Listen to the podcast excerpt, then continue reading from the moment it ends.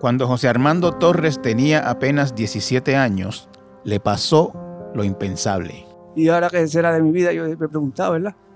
Apenas comenzando a vivir, 224 años por algo que no hice, que duele más, porque si hubiera participado, pues menos mal, pero no hice nada. Fue acusado y condenado de por vida por un crimen que desde el primer momento sostuvo que no había cometido. Que habían violado a una muchacha, que es esto, pero como eso no era conmigo, ¿verdad? Pues eso no, no puedo hacer nada. Cuando me veo a los par de meses que me están investigando a mí, pero ¿por qué me están investigando a mí? Cuando me entero que era por la violación esa. Una joven que había sido secuestrada en el barrio San José en San Juan lo señaló como el cabecilla de un grupo de tres hombres que se la llevaron por la fuerza de su casa y la ultrajaron en un paraje solitario. Yo me estaba ofreciendo poquitos años, si no me equivoco, seis años, si me daba culpable rápido.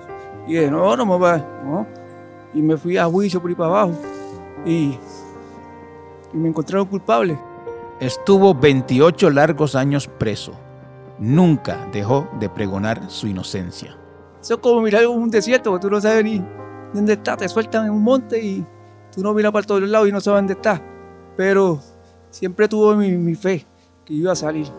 No fue hasta que logró establecer contacto con la abogada Iris Yaritza Rosario de la Sociedad para la Asistencia Legal que por fin logró probar su inocencia. Y entonces lo llamé y le dije, José Armando, llegaron los primeros informes y tú estás excluido. Y él me dijo, eh, ahora que se preparen, que les vamos a demostrar lo que yo siempre he dicho. A finales del año pasado, el tribunal concedió a José Armando Torres un nuevo juicio y el Departamento de Justicia, ante la abrumadora evidencia exculpatoria, decidió retirarle los cargos. Era por primera vez en 30 años un hombre libre de culpa y de sospecha. Se suponía que empezara una nueva vida.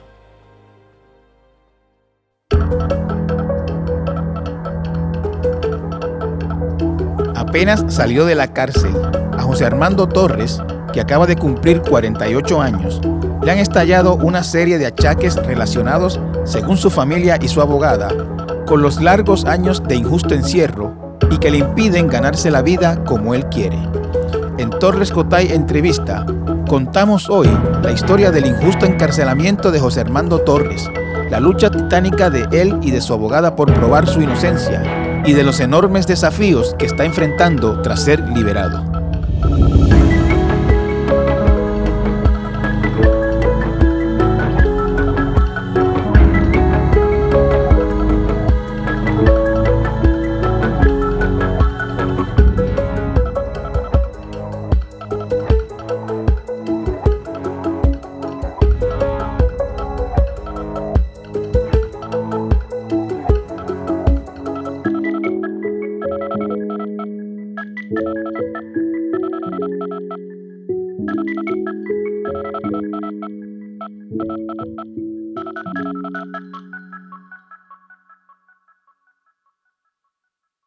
José Armando Torres, tú, tienes una historia eh, que, la hemos contado algunas veces, que alguna gente la conoce, no la conoce yo creo que todo el que la debería conocer, eh, y tú la has contado varias veces, pero yo quiero que hablemos de tu historia aquí otra vez para que el que no la conozca, la conozca y entienda eh, lo, que, lo que se te hizo a ti, lo que pasó contigo. tú cumpliste yo recuerdo que tú has dado el conteo con bastante precisión, 28 años y 9 meses preso sí. por un crimen que no cometiste, una violación y un secuestro. Eh, tú tenías 17 años cuando eso, ocurrió. Yo quisiera que, tú nos contaras ¿quién eras tú en ese tiempo. ¿Quién, ¿Quién era José Armando Torres cuando lo enredaron en este asunto? Pues un joven normal, viste, como todo, ¿verdad? la infancia de, jugar pelota, estar con los caballos como siempre, ¿verdad? Y ir a la playa, normalmente. ¿Tú habías tenido, cuando esto te pasó, habías tenido problemas con la ley antes? Nunca. Nunca, nunca, nunca. ¿Nunca habías tenido problemas con la ley? No. Eh, ¿Tú, tú supiste de este crimen antes de que a ti te involucraran con Sí, esto? se, eso se sabía ya por la comunidad. ¿Qué, qué se decía por la Que comunidad? habían violado a una muchacha, que sí esto. Pero como eso no era conmigo, ¿verdad? Pues eso no, no puedo hacer nada. Cuando me veo a los par de meses que me están investigando a mí. ¿Pero por qué me están investigando a mí? Cuando me entero que era por la violación esa. Cuando, eh, a la muchacha que fue víctima de esto, ¿tú la conocías? ¿La habías No. visto? Nunca la- no, no sabías quién era. No. Eh, te involucraron con este crimen. Sí. Eh, la primera vez que tú te enteraste por otras personas que te Sí, estaban pues. investigando a ti. Sí, por la comunidad, sabes que siempre se escucha, que sí esto. Pero como, como le dije, ¿verdad? Como eso no me compete a mí, ¿verdad? Y eso no es mi trabajo. Pues yo, normal. ¿Tú, tú recuerdas esa primera vez que alguien dijo, Burón, que era tu, tu apodo, Sí. que es tu apodo? eh, Burón, mira, están diciendo que tú tienes que ver con esto, o alguien preguntó si tú tenías que No, ver con porque esto. no, no, así mismito directamente, no de las personas, sino cuando fue la investigadora, la guardia, Ajá. Carmen Quiñones, que le dejó una cita a mi madre para que yo fuera, pues yo no me encontraba en ese lugar en ese momento. Y al día siguiente fuimos, nos citaron. A- al cuartel. Al- sí, al comandante Carolina. Yo, yo estoy tratando de entender, José Armando. Yo sé que hace- pasó hace mucho tiempo, pero en la mente tuya, en tus sentimientos, que cuando te decían que tú tenías que ver con eso, ¿qué, qué, qué pasaba por tu cabeza? Te- si estabas asustado, si creías que eso se iba a aclarar. No, molesto porque, como yo digo, yo no he hecho nada porque eh, que si yo hubiese hecho algo, pues menos mal, pero saber que te, que te están acusando unos casos, y más esos casos que solo no lo ve bien nadie, Ujú, menos la cárcel. ujú. Ah, che, ah, te vamos a dar un montón de años. Y yo le decía, dame lo que tú quieras, pero yo no fui. Dime quiénes fueron, tampoco te voy a decir quiénes fueron, ese era el problema mío. Yo siempre se los decía, porque eso, Pero es que tú, tú me dijiste que, que tú sabías quiénes fueron. sí. Y mi pregunta es si tú lo sabías o, o lo, o lo, lo habías escuchado el rumor también. Lo había escuchado, eh, en el sentido que yo lo sabía porque lo había escuchado. Ok, pero tú no, tú no, no- tú no tenías prueba, digamos, No, contra, no. contra nadie. No, ahí no. Ok. Este, cuando te acusan, José Armando, eh, te- bueno, pr- primero vino el line-up. Sí. La, la víctima te identificó en un Sí, line-up, por una foto. por una foto. Eh, tú fuiste al line-up, te paraste allí. Eh, ¿Y cuándo supiste que ella había dicho que eras tú? Como los, como los 15 minutos. Como 15 minutos después. La guardia Carmen Quiñones te dijo, ella dice Sí, que fuiste sí. tú. Pueden salir los otros y tú te quedas. Ajá. Número- yo era el número 3. Y la guardia te dijo, según ella eres tú. Sí. ¿Y cómo tú sentiste? ¿Qué tú sentiste en ese momento? Y dije, "Acho, ¿qué es esto? Entonces, uno se asombra, ¿verdad? Y luego me pasé a un cuarto a ficharme. Y luego de ahí, pues me envían a, al Centro Juvenil de Macao. Y, y- y en- yo, yo sé que tú tenías 17 años, tú eres un nene, no tenías mucha experiencia en la vida, pero tú, tú sentías, o sea, tú tenías idea a lo que estabas, o sea, lo que, lo que te podía pasar, a lo que estabas expuesto. No. No. ¿Qué tú pensabas? ¿Qué? Porque- Porque yo me estaba ofreciendo poquitos años, si no me equivoco, seis años. Si me daba culpable rápido. Y dije, no, no me va. No. Y me fui a juicio por ahí para abajo. Y, y me encontraron culpable. Aparte de eso, en una ocasión, parte de los culpables fueron a entregarse y ellos no lo quisieron recibir. Que- Gracias.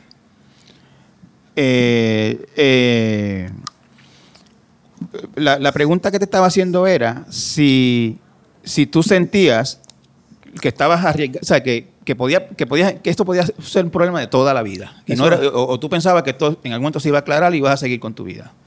Era, ¿verdad? Primero que la sentencia, tú sabes que pues, doscientos y pico de años. Claro. Pero uno se acabó la vida, pero siempre tuvo la, la fe de que iba a salir. Sí, pero yo, yo estoy hablando antes de la sentencia. Cuando estabas en el proceso de, de- de ser acusado, juicio, tú, tú tenías, tú, tú decías, esto me puede costar la vida. Sí. Sí, la- seguro. estabas clara, estabas seguro, claro seguro eso. que sí. Y, y durante el juicio, José Armando, eh, la, la testigo, la, la víctima testificó Sí, y te, y te señaló en, en- Sí. en corte allí. porque era que también la, la- oficial investigadora le- siempre le decía que dijera que fui yo que dije. Como que siguiera acusándome a mí. Y, y se mantuvo en esa. Y yo le decía, pero es que yo no tengo que ver nada, yo no tengo quién es. El día que yo fui a Isla no, ella me pasó por el lado y yo, yo no, no sabía ni que era ella. Por, uno espera afuera. Y yo no sabía ni que era ella. Eh, Cu- Cuando te dan 224 24. años, tú oyes esa cifra, ¿qué te pasó por la mente a ti en ese momento? Ahí sí que. No, yo no sé si lloré de, de, de desespero o de odio, pero lloré por los días. Ya, no puedo hacer más nada. Llo- ¿Lloraste allí en sala? No, No. En sala no. Abajo, en la celda de abajo. Y ahora que será de mi vida, yo me preguntaba, ¿verdad? Apenas comenzando a vivir. 224 años por algo que no hice, que duele más. Porque si hubiese participado, pues menos mal. Pero no hice nada. Ahí, ¿Y, y, tu- y tus papás, José Armando, en ese momento? ¿Qué, qué, cómo- cómo- desesperado también. ellos. desesperado? ¿Cómo, cómo, cómo- qué te decían? ¿Qué, qué, qué pasaba por, por, por ello? Cacho, Mucho dolor, mucho dolor. Quizás uno no, no lo, no lo pueda sentir como, tan, como lo pasaron ellos, pero yo sé que sufrieron mucho.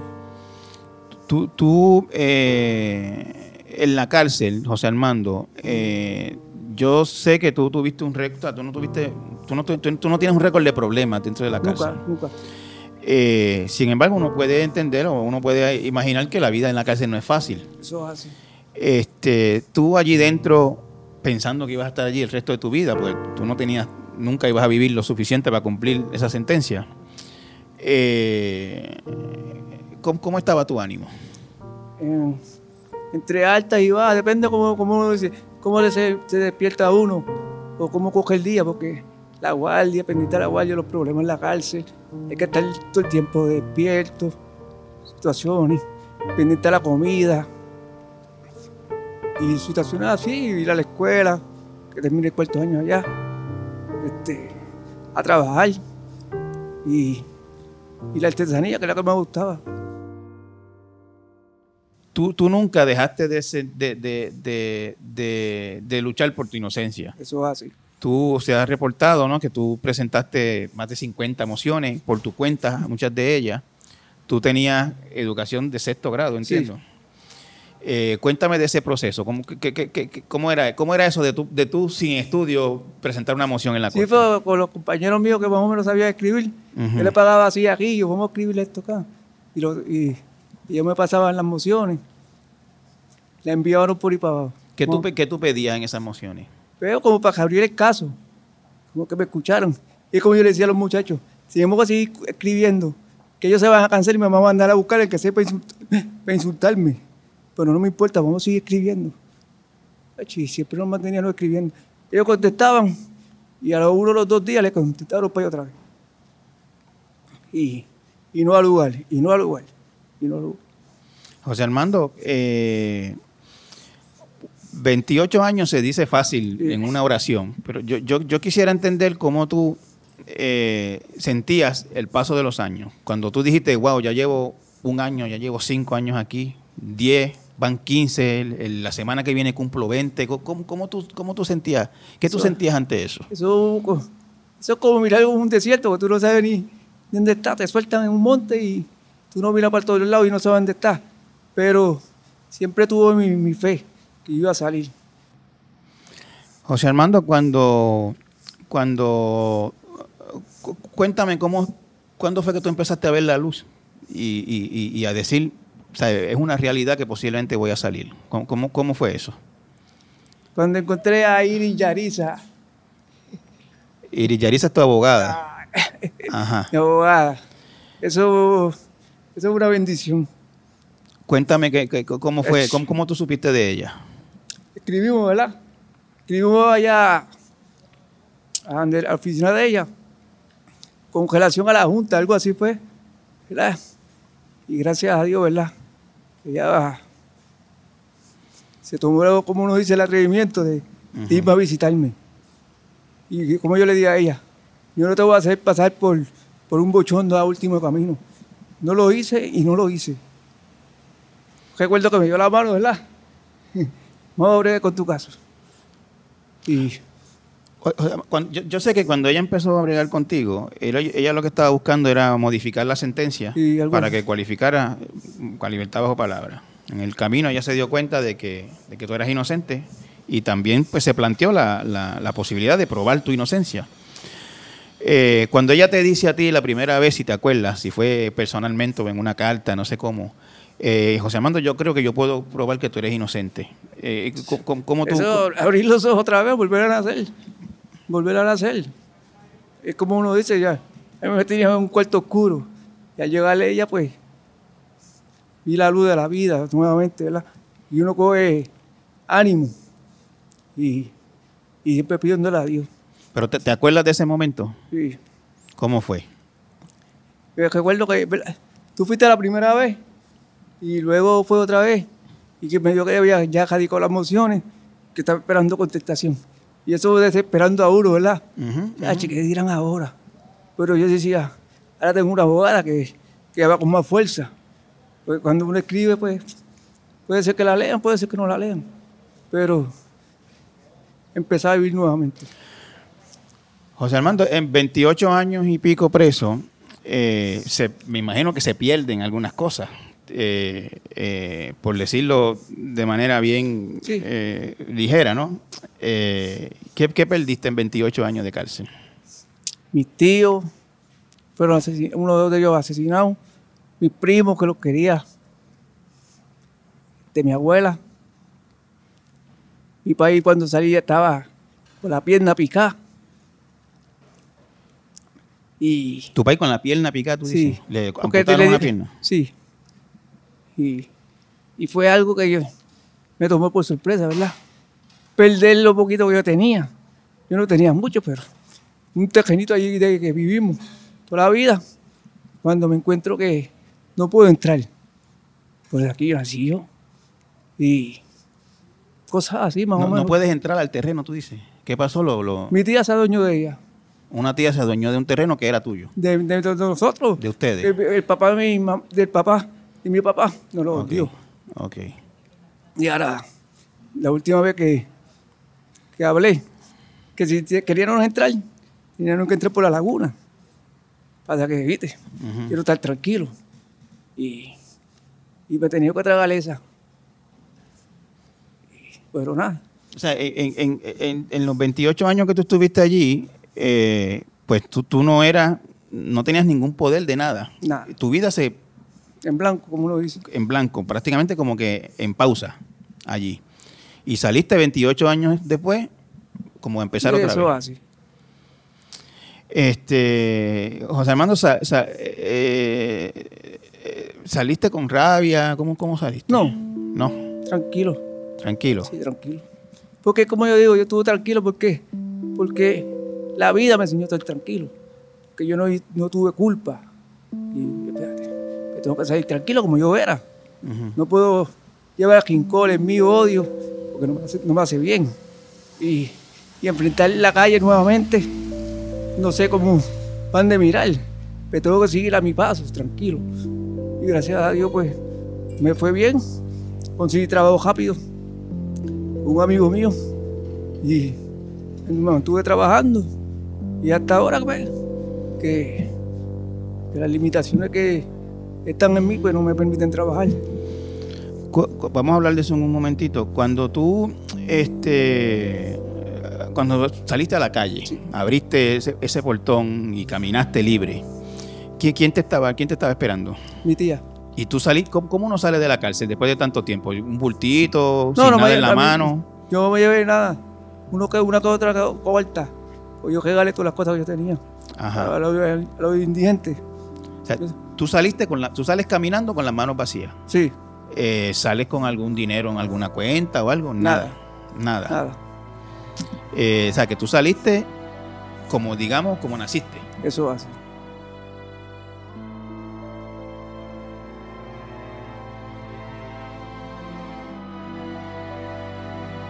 Después de la pausa, hablamos con Iris Yarista Rosario, la abogada que logró sacar a José Armando Torres de la cárcel, sobre cómo logró, después de tantos años, probar su inocencia.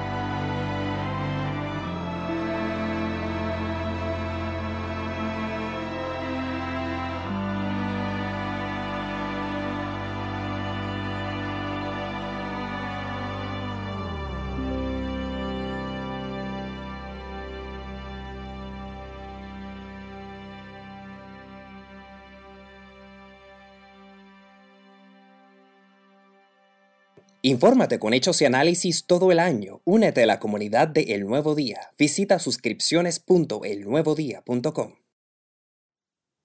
Licenciada eh, Iris Rosario, la abogada de José Armando Torres, ¿cómo fue que José Armando cayó preso por un, por un crimen que no había cometido? ¿Qué, ¿Qué fue lo que pasó que él lo enredaron en eso y lo metieron preso?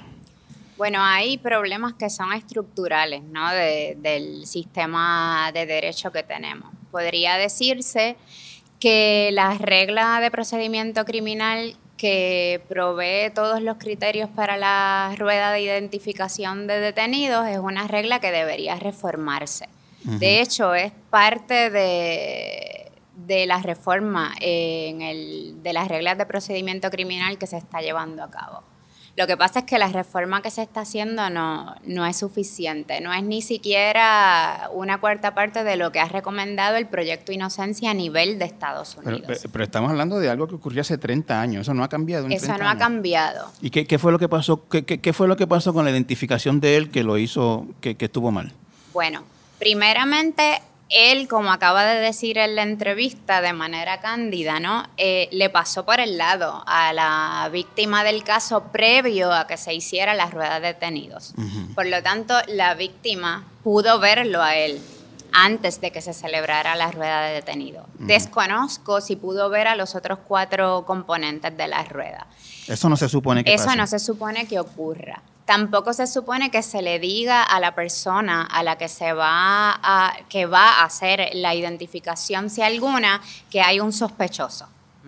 Pero a ella también se le dijo. Mucho menos se permite, por ejemplo, que las personas eh, digan su nombre para el récord.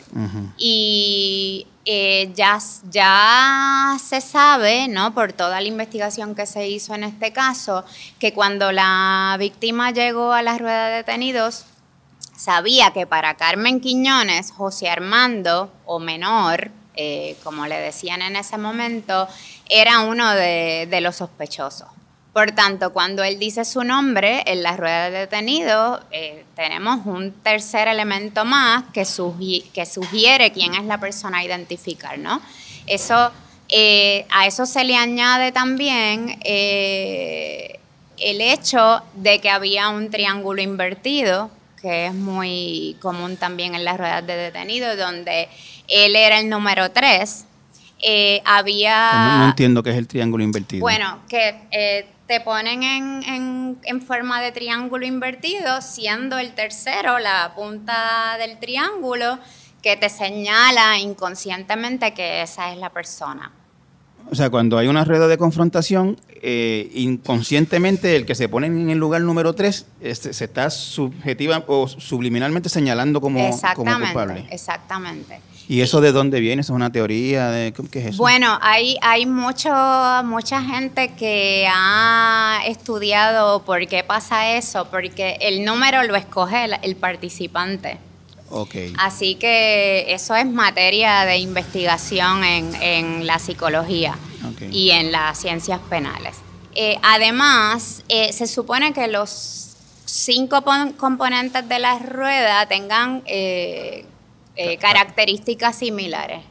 Y en el caso de José Armando, eh, decían que él tenía un bigotito que fue dibujado con maquillaje eh, en algunos de los otros componentes. Por tanto, habían cinco elementos que de una forma u otra eh, sugerían a la perjudicada del caso quién era la persona a la que tenía que identificar. Yo, creo recordar, eh, licenciada, de ese, de ese expediente que la descripción original de la víctima era que era un hombre como indio. ella, cuando ella es rescatada eh, del lugar en donde fue agredida de noche, ella le dice al primer policía que la rescata literalmente de la situación en la que ella se encuentra, eh, que habían sido tres hombres. Uno de esos tres hombres ella no lo había podido ver bien. Y los otros dos tenían entre 22 y 23 años, según ella. Y ella dio unas descripciones que me disculpas ahora, pero no, no las recuerdo exactamente, que ninguna apuntaba, ninguna de las cuales apuntaba a Sí, yo- José yo, les recuerdo que ella describió un, un tipo tipo indio, como trigueño, con pelo lacio, este, que no es... Que no es Pelito largo, sí, recuerdo Sí, que, que sí. dijo en algún momento. Sí, que ese no es, no es... José Armando no es así. No, es, No, y, y para mí fue importantísimo la edad. Porque eh, después cuando la gente del caso, en este caso, que es quien yo creo fue eh, sugiriendo en todo momento a la víctima, que también es un, es- es- fue víctima de un sistema de justicia que no funciona, eh, eh, le fue diciendo que era menor, que era menor. Entonces, para mí, eh, eh, de primera intención, que ella afirmara que tenían entre 22 o 23 años, pues fue, fue una luz, porque me dices después que luce como menor. Y primero habías afirmado que eran dos personas de 22 o 23 O sea, lo que usted me está diciendo es que la agente, que de nombre Carmen Quiñones. Carmen Quiñones, si- sigue siendo policía, No, ella ya no trabaja en ya la no trabaja en policía. la policía. Eh, ella se, se empeñó con José Armando y fue dibujándole al- a la víctima eh, más o menos lo, quién era el, el culpable, Claro, como ha pasado en como muchos pasa casos. en múltiples sí. ocasiones. Este, Y ya, ya una vez es- esa imagen está sembrada en la, en la mente de la persona víctima del caso, es bien difícil que pueda eh, repensar si eso es su idea, si esa es su memoria o, si- o si fue literalmente insertada ahí. eh, eh, ese es la falla- esa fue la falla más grande en este caso, la identificación viciada. Eh, en sus en inicios, sus inicios. sí. Hubo otras fallas que ya son fallas humanas, fallas éticas, ¿no? Por, pues, para empezar, la, gente del caso. Es un ser humano que evidentemente tomó unas decisiones equivocadas que todavía tienen secuelas. Eh, pero eh, también hubo un defensor de por medio en el, en el caso de menores, ¿no? Porque José Armando es un menor y tiene que ser renunciado por parte del Tribunal de Menores antes de ser juzgado en el Tribunal Criminal, que no hizo en sus inicios un trabajo que yo entiendo que él debió de haber hecho. Ahí hubo otra falla eh, humana, ¿no? Y todos, todos eso, todas esas fallas que pueden ser de tipo estructural. ¿Y esas fallas del primer abogado cuáles fueron? Yo- ¿Cuáles fueron? Bueno, eh, la familia de José Armando se encargó de llevar al tribunal antes de la vista de renuncia de jurisdicción a dos de los tres perpetradores del caso. Y esas dos personas fueron allí donde el abogado y le dijeron, fuimos nosotros dos más este otro. Que Y- no es José Armando este otro. no, no. Y entonces eh, la jurisprudencia sobre las renuncias de jurisdicción eh, señala como uno de los criterios para que el menor sea renunciado que la prueba con la que se cuenta es lo suficientemente robusta como para sostenerse en un tribunal eh, criminal. Y esa, esa evidencia no pasó allí, no pasó el- durante la renuncia El de abogado, jurisdicción. en la renuncia de jurisdicción, el abogado no dijo, hay dos personas diciendo que fueron ellos con otro que no es José Armando. Y no los presentó como testigos. y no los presentó como testigos. O sea que la, la renuncia de jurisdicción se puede entender bajo esa, bajo esa premisa que también estuvo viciada. La renuncia de jurisdicción, como siempre también, según mi experiencia, fue una renuncia en la que el menor entró con todas eh, eh, las probabilidades de perder. Y en este caso, pues aún más, eso, eso se acrecentó en la medida en que el abogado a lo, me- a lo mejor, no quiero imputarle a él ninguna falta, ¿no? A lo mejor dijo, bueno, pero me pudieron haber dicho esto antes y no me lo dijeron. O a lo mejor se enfrentó con el escenario de que ellos no querían testificar allí. Pero ante ese escenario se enfrentó posteriormente la abogada de la Sociedad para Asistencia Legal y lo pudo, eh, lo pudo hacer porque las reglas de evidencia proveen para uno hacer que esa prueba sea desfilada en los procedimientos criminales. Esas dos personas que dijeron eh, fuimos nosotros, eh, ¿fueron investigados, procesados por este delito? Sí, uno de ellos sí, que es el primo de José Armando, a quien yo entrevisté dos veces y me contó cómo ocurrieron los hechos y el papel que él jugó eh, durante el durante ¿Ese está la preso violación. todavía? Él, él continúa preso, sí. Él estuvo bajo la Junta de Libertad bajo palabra un tiempo y fue revocado y entonces volvió a ingresar en prisión. Cuando yo lo entrevisto, que lo entrevisté en dos ocasiones, él estaba en la cárcel de Guayama y siempre ha dicho, siempre lo ha dicho que él- que José Armando no estuvo allí. Y hubo un, seg- un segundo conf- eh, eh, autor confeso al... No, no, No. Para la teoría del Ministerio Público, digamos la verdad jurídica en este caso, eh, habían tres perpetradores, dos de los cuales eh, eran eh, José Armando y su primo Fabián. El tercero a ellos, incluso en su versión oficial, se les escapó. No, no lo Pero, encontraron pero jamás. usted me contó de dos eh, personas que fueron donde el abogado y le dijeron fuimos nosotros. Fue Fabián, Fabián. y otra persona. ¿Y esa otra persona cumplió por este delito? No, ¿No lo investigaron, acusaron? no. Y, y sabemos por qué? no sé. No sabemos por qué. Y hay un tercero, que es el otro que ellos señalan, que según usted me ha contado antes, tiene su historial en casos de delitos sexuales. Sí, él incluso después de la agresión sexual sufrida por la víctima en este caso, agredió sexualmente a otra joven en la, co- con la misma modalidad, ¿no? Secuestro eh, y, y robo de vehículo de motor y traslado. Con cómplices también. Eh, bueno, de lo que yo investigué no había ninguna persona adicional. Ok. Eh, cuando a él lo acusan por ese delito, entonces él se escapa de la jurisdicción, se va a otra jurisdicción y allí es atrapado por dos agresiones sexuales más. Una de ellas estaba calificada en el registro de ofensores sexuales como una agresión sexual técnica, que no sé si fue que hizo una alegación de culpa o es que la menor era, la, la víctima era menor de edad, más hubo fuerza y violencia y entonces se hizo la alegación de culpa eliminando eh, la violencia. O sea, ha- hay una persona que uno de los coautores confesos de este caso lo señala como que él participó, no es investigado y esa persona eventualmente comete por lo menos dos o tres delitos sexuales adicionales, Tres agresiones sexuales. incluyendo violaciones. Una son violaciones. Son violaciones. Una agresión sexual en Puerto Rico y dos agresiones sexuales en otro estado. Y esa persona, eh, al día de hoy en que nosotros estamos hablando, ¿está ubicada por ustedes, por las autoridades, por alguien que ustedes sepan? Por nosotros sí, por la Sociedad para Asistencia Legal sí. ¿Y dónde está?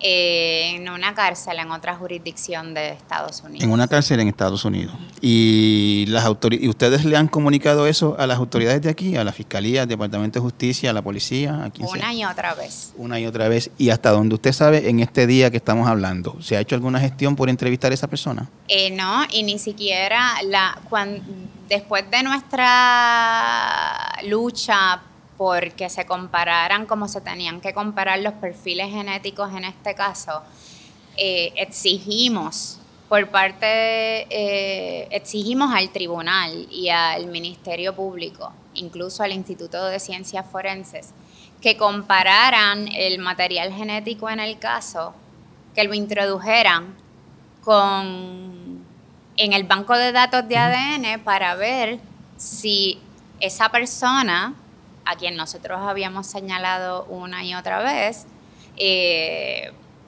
pareaba ¿no? con, con el material genético que se había encontrado en la escena del delito y que fue el material genético por el cual José Armando fue exonerado. Pero no, no lo han hecho. No lo han hecho.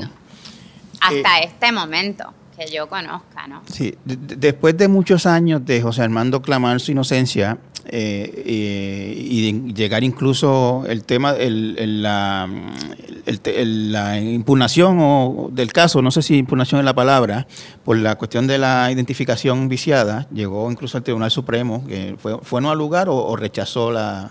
En ese momento el Tribunal Supremo eh, recibía todas las apelaciones, no Ok. eran cercioraris como ahora que tienen discreción para denegarlas. Y el juez Fuster entonces escribió su opinión, su sentencia, catalogando a José Armando como un depredador sexual, algo que es muy común en el lenguaje jurídico punitivo, ¿no? Animalizar a la persona que ha sido condenada para extraerla de la comunidad y despojarla de sus derechos.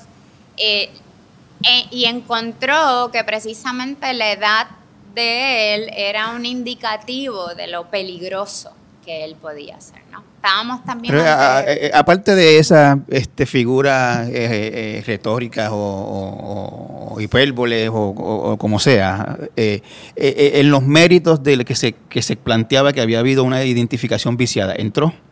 Sí, claro, pero si hay algo en el que nuestro Tribunal Supremo ha sido consistente es en no tomar en cuenta muchas de las reglas de, de las reglas de procedimiento criminal en cuanto a la rueda de identificación. Así que fueron por ahí, examinaron todo, pero a ellos le bastó, les bastó, perdón, para, para para estar seguro que la víctima lo había señalado. Licenciada, ¿cuándo usted se dio cuenta o tuvo la corazonada o vio la epifanía, si fue así, de un momento a otro, que, José Armando era inocente? Desde que leí el, el expediente por primera vez. Yo tengo la costumbre de, cuando me escriben las personas que están privadas de su libertad, ir a examinar el expediente. Y ese expediente estaba íntegro en el tribunal de Carolina y me dediqué a examinarlo uno a uno. Allí, allí fue que vi la foto del line-up, allí fue que vi que había un análisis serológico y había acabado en ese momento de ponerse en vigor la ley de ADN. ¿Y, y qué siente una abogada del área criminal como, como es usted cuando ve un caso y dice, este hombre es inocente?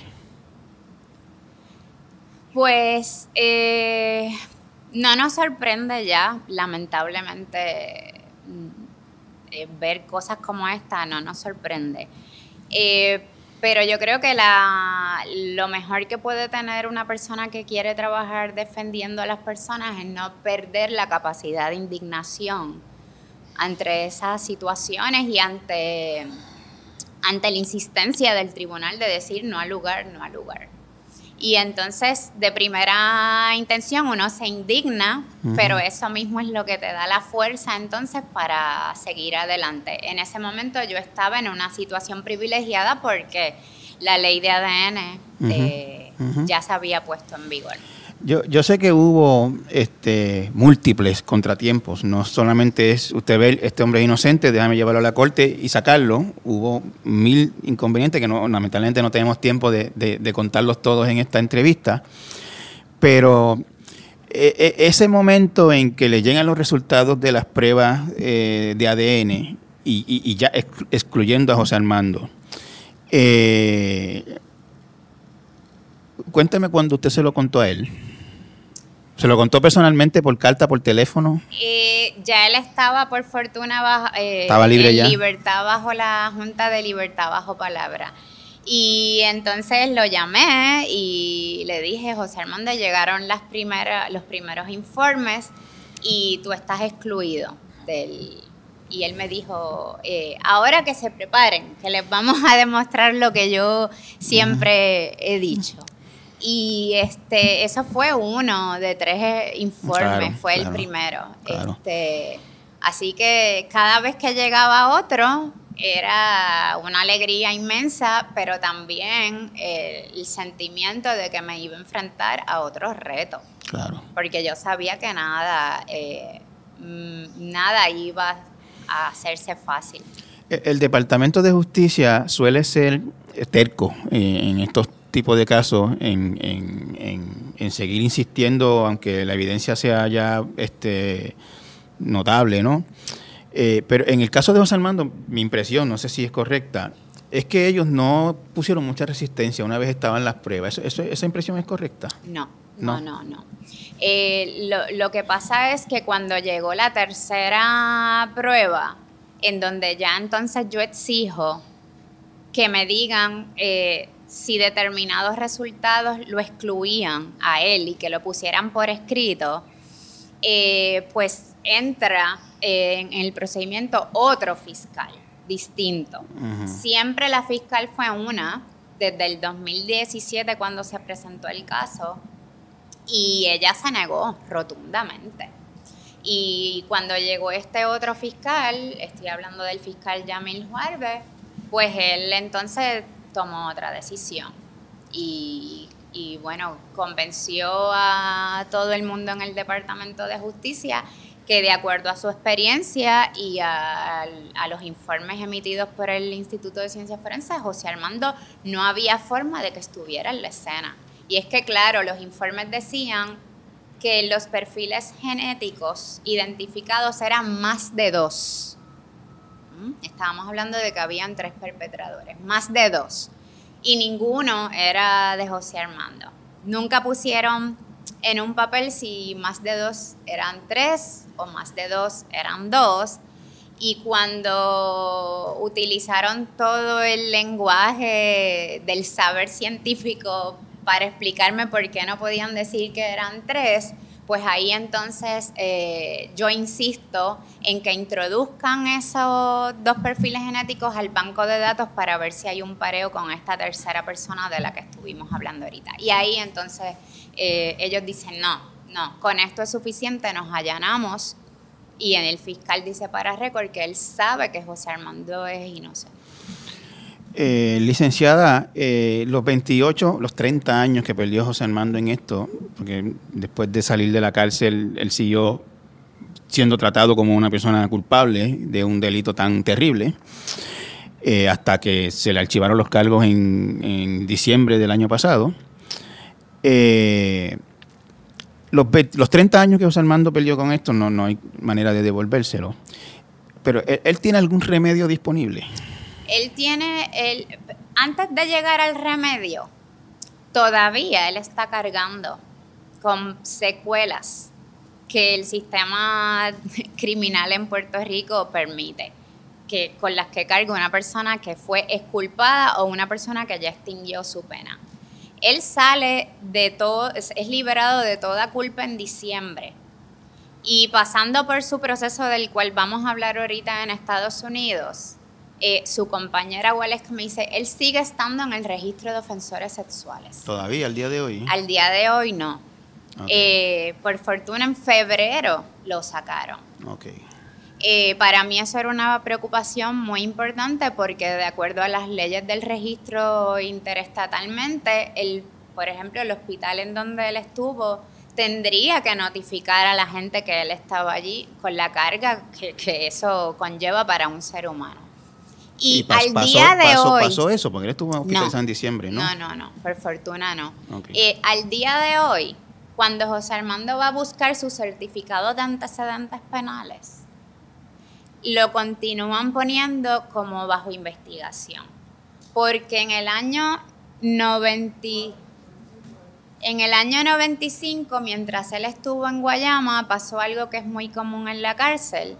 Eh, se hace un registro y allanamiento en el módulo en donde están todos los condenados y como nadie habla, pues porque evidentemente nadie va a hablar, siempre entonces se les, se les acusa en concierto y como un acuerdo.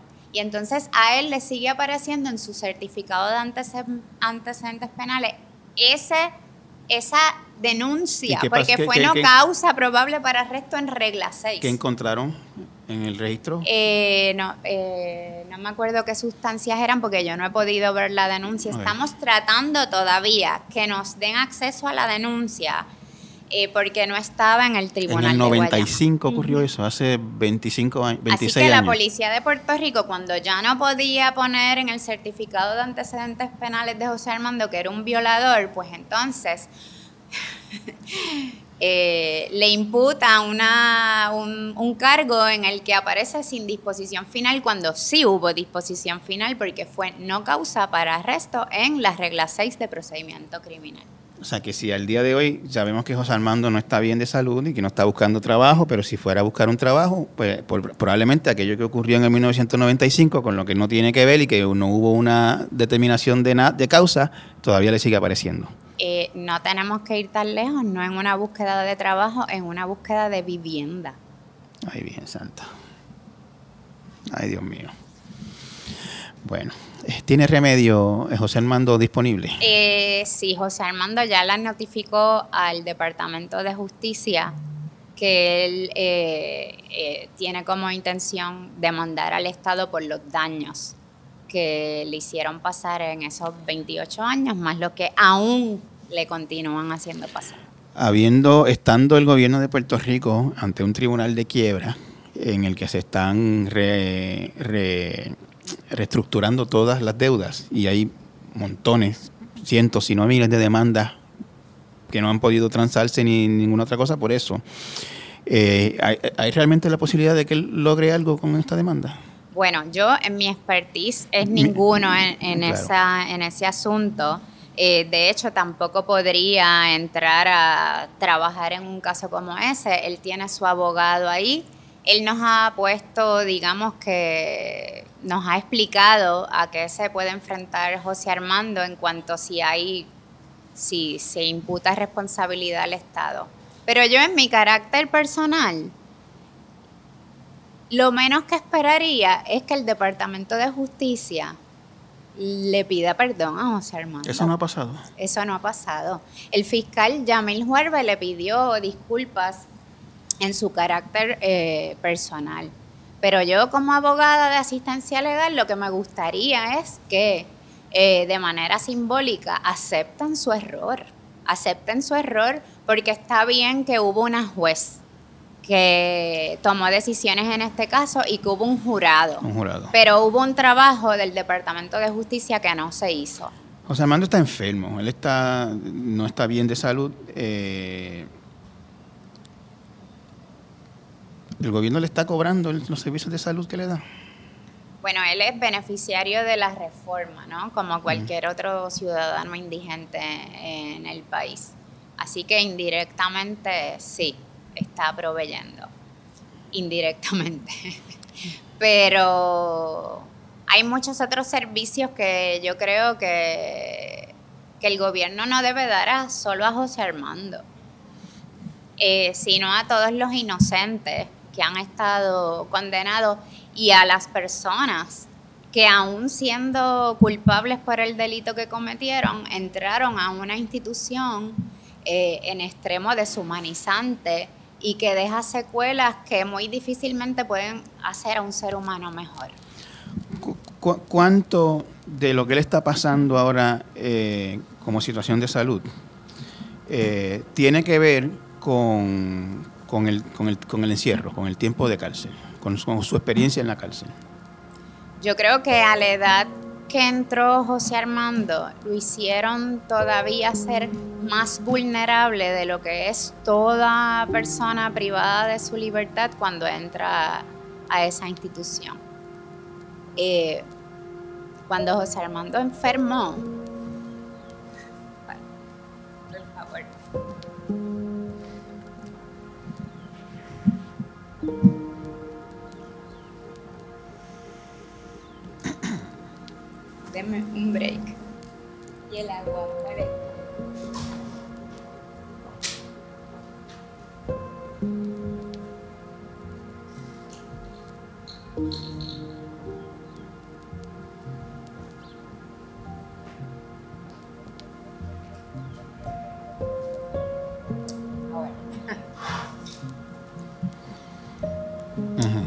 ¿Repites la pregunta o no?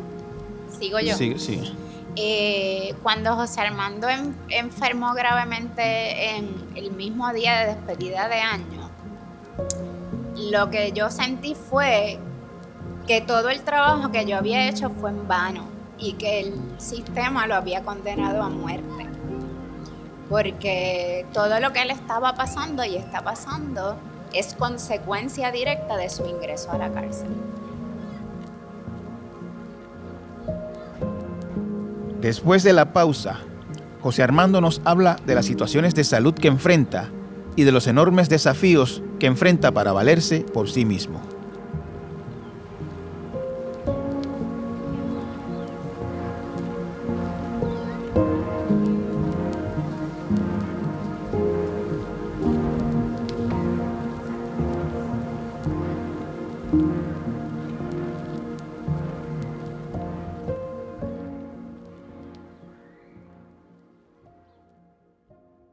Infórmate con hechos y análisis todo el año. Únete a la comunidad de El Nuevo Día. Visita suscripciones.elnuevodía.com.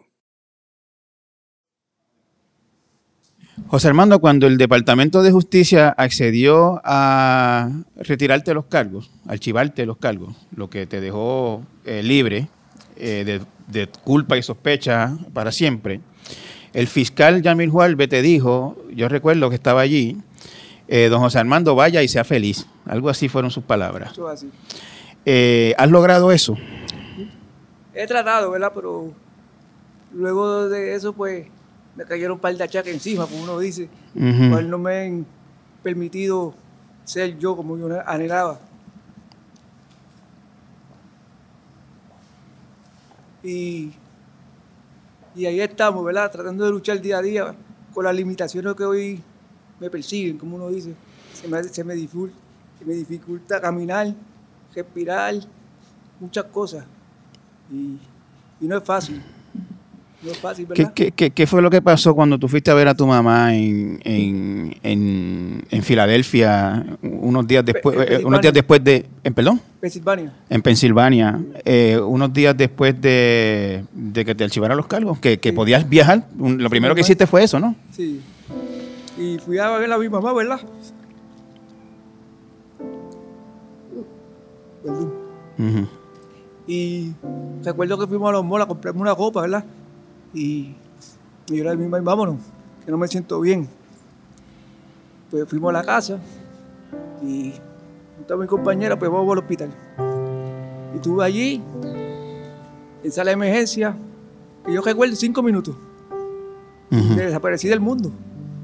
Fue intensivo un mes y medio, que lo- no me daban por como la esperanza de que volviera otra vez.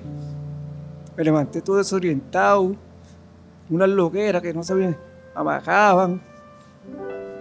Y, y no tan solo eso, cuando ya estoy cogiendo como fuerza, ¿verdad? Cuando voy a levantarme, me encuentro con la, con la sorpresa que no puedo caminar. Los músculos se me durmieron, las piernas, todo eso, que se me dificulta caminar ahora. Eh, o sea, tú, tú, tú me dices que tú estuviste en sala de emergencia cinco minutos y, se te- y- y desapareciste. Ya, ya no sé, mamá. Y volví, cuando recuperaste la conciencia, había pasado un mes y medio. Sí. No tan solo yo no sabía de mí, hasta mi familia. No sabía, no sabía nadie. Eh, y me dices que no podías caminar cuando, cuando saliste. Cu- cu- Cuéntame de ese proceso. Ese proceso fue otro golpe más duro porque yo entré caminando Ujú. y me voy en una silla de ruedas. Y todavía hoy en día pues sigo en una silla de ruedas. Ujú. Estoy cogiendo terapia, pero son poco a poco, ¿verdad? Claro. que el proceso va a ser duro. Para comer, la comida, tan solo hace poco, tuve otra vez intensivo, se me fue el agua a los pulmones y me hicieron un- una operación aquí. ujú. Que ya tuve, por eso que trato de respirar como que me ahogo.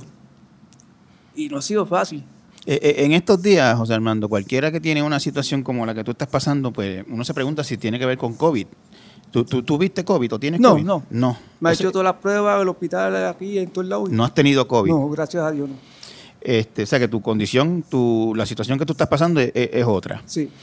Este, eh, esas terapias, cuéntame de ese proceso de, de- de tratar de, de- porque yo, yo, te, yo te vi cuando tú saliste de la cárcel, tú, tú pues estabas flaquito y qué sé yo, pero no, no podías caminar Sí. y estabas trabajando. sí. ¿Qué? Pero ahora, ¿verdad? Seguir la terapia, que es lo más importante. Ujú. y poner de mi parte, ¿verdad? Para poder caminar normalmente como cualquier otra, otra persona. Y en ese proceso estamos. Y, y, y estuvi- o sea, fuiste a, a, a Pensilvania por unos días, Sí. te ocurrió eso allá, terminaste pasando por allá cuánto tiempo? Como tres meses. Como tres meses estuviste por allá. Eh, cuando regresaste, ¿qué, qué, ¿Qué fue lo que pasó acá entonces, estando acá de vuelta? Este, llegamos, ¿verdad? Recuerdo que era como las 4 de la mañana. Y yo le dije a, a Valesca, vamos a ir a cariño. Ah, llegaron a las 4 de la mañana y fuiste a ver al caballo. Sí. Cariño es el caballo. Sí. Y le llamamos y salió de la jaula pues, rapidito. Ajá. Y ya yo sé que está bien. Y nos fuimos por allí hasta que llegamos a la casa. Fue algo que, que hay que vivirlo, ¿verdad? Ujú. Ese animal ya los ve, ¿verdad? Y eso se pone contento, él se vuelve loco. Ajá. Y, y son las cosas que me dan ánimo, ¿verdad? Que por lo menos yo sé que es sincero, no como con algún pasado, ¿verdad? Y, y, y seguir. No me cuesta más nada que seguir. Este. eh, te- vol- volviste a estar enfermo estando Ah, acá. sí, hace poquito. ¿Qué, qué fue lo que pasó? Este, por el agua de los pulmones. Agua en los pulmones. ¿Y estuviste eh, in- intensivo otra vez? Sí, ¿Cuánto tiempo? este, como, como una semana y pico. Como una semana y pico. Eh, tú, tú, tú, la, la abogada cree, y yo quiero saber tu, tu impresión, tu opinión eh, o tu idea de esto.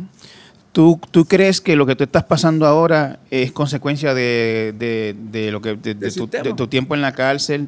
Eso- ¿En, qué, ¿En qué manera, José Armando? Porque es como todo.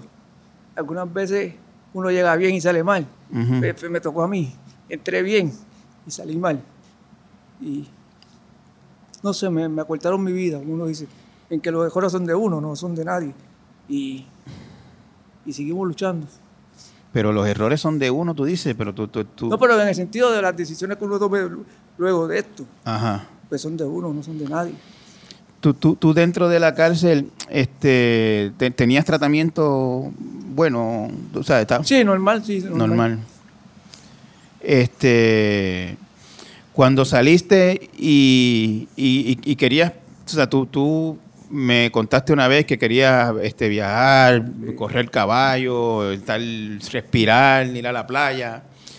Este, ¿Has podido hacer eso, José Armando? El caballo no todavía, no he podido por- Ujú. pero a- a- por la playa sí. A cada rato nos vamos a pasear. O sea, tú, tú, tú, tú- la, la pregunta mía sería, tú, tú estás viviendo, tú no estás viviendo tu vida plenamente. No, Pues, pues, nada. cu- cuéntame de eso. ¿Qué, qué te hace pensar o sentir eso? no trabajar primero que nada. Este, no desarrollarme como uno quisiera. Este, no sé, no, no, no, ni lo entiendo algunas veces, ¿verdad? ¿Por qué tanto achaque en mi vida esto, en esta etapa de mi vida? Pero hay que enfrentarla. Yo siempre me brindo un poquito de fuerza. Unas veces le entra a uno desánimo, seguro que sí, coraje, pero no puedo hacer nada con eso. Al contrario, perjudicarme más de lo que estoy. Eh, o sea, que, que- que- que tú tratas de, de no, de, de no, Ya darle mente a eso. no, no, no, no, no, no sentir rencor, frustración este, por lo que pasó. No, vale la pena. Y ya, yo sé el dolor que eso causa, porque trae seguir llevándolo conmigo. Este, ¿De qué estás viviendo, José Armando? Ahora mismo, pues, no tengo ayuda más que los cupones y una, una fundación que, está haciendo ahora para que puedan ayudarme un poquito hasta donde se pueda, ¿verdad? Y, y de eso me sostengo. O sea, va- va- va- vamos a verlo de esta manera, José Armando. Tú- tú- la- la- el Estado te metió preso a ti a los 17 años injustamente. Te, te robó la vida prácticamente. Estuviste 30 años adentro. Y sales ahora y estás vulnerable, estás enfermo y estás dependiendo básicamente de caridad de Sí, gente pa- eso, eso. para vivir. Eh, es, es fuerte eso, que Armando. fuerte, sí. Como me gusta trabajar a mí, no, no, y no puedo, de verdad que no puedo. Eh, ¿qué, qué- qué- qué tú, qué tú quisieras que pasara de ahora en adelante contigo? Por lo menos que me ayuden en las terapias, ¿verdad? Que, sí que, que eso es lo más que, ¿verdad? Y poco a poco pues uno va, va enderezándose. Pero lo más que me interesa son las terapias. para poder caminar bien, Ujú. ser quien yo soy. O sea, tú, tú, tú quieres caminar, básicamente. Sí, tú, no estás caminar pidiendo, tú no estás pidiendo mucho. Caminar, ¿verdad? Y sobre todo tener mi hogar, tener una, un lugar donde no mojarme, porque ahora mismo no tengo nada, no tenemos nada. Tú me habías dicho que querías casarte. Sí, ¿Eso está en planes todavía? ¿No te, han- no te han- no te han votado? no nos han votado. Eh, cu- cuéntame, José Armando, ¿qué tú, ¿qué tú quieres de tu vida de aquí en adelante? Ser feliz, a ella, ¿verdad? Que, y que nos entendamos. Los demás no, no conseguimos el camino. José Armando está recibiendo donaciones a través de ATH Móvil al número 787-975-2489. 787-975-2489 y por PayPal a José Armando Torres 15.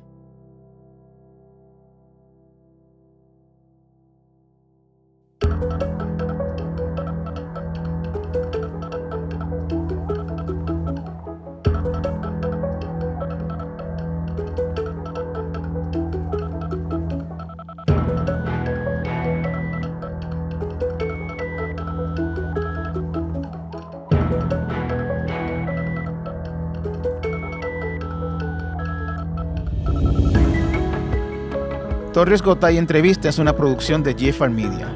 Puedes conseguirlo en elnuevodía.com y en tu plataforma favorita de podcast.